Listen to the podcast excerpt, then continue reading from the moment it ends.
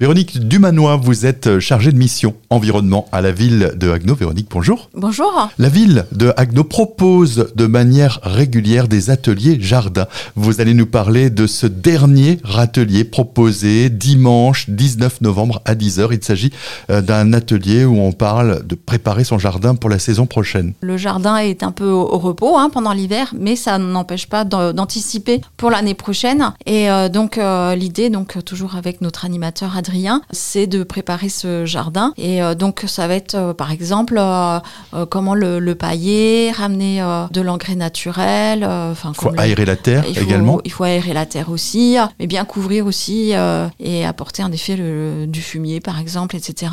Qu'il ait le temps en fait de, de se transformer d'ici le printemps prochain pour que la terre soit prête à accueillir dans de bonnes conditions les nouvelles plantes et semences. Un atelier qui s'adresse aux agnoviens, mais attention, pas besoin d'être un expert, on peut être un jardinier en herbe, c'est vraiment ouvert à tous. Complètement. Hein. Adrien, donc notre animateur, s'adapte à tous les types de publics, hein. donc euh, de celui qui veut vraiment découvrir euh, le jardinage, qui, commence hein, voilà, dans son jardin, et à tous ceux qui veulent euh, peut-être répondre à une question ou, ou alors à une nouvelle pratique. Ou, voilà. Donc il est ouvert à tout type de public, du débutant jusqu'à l'expert jardinier.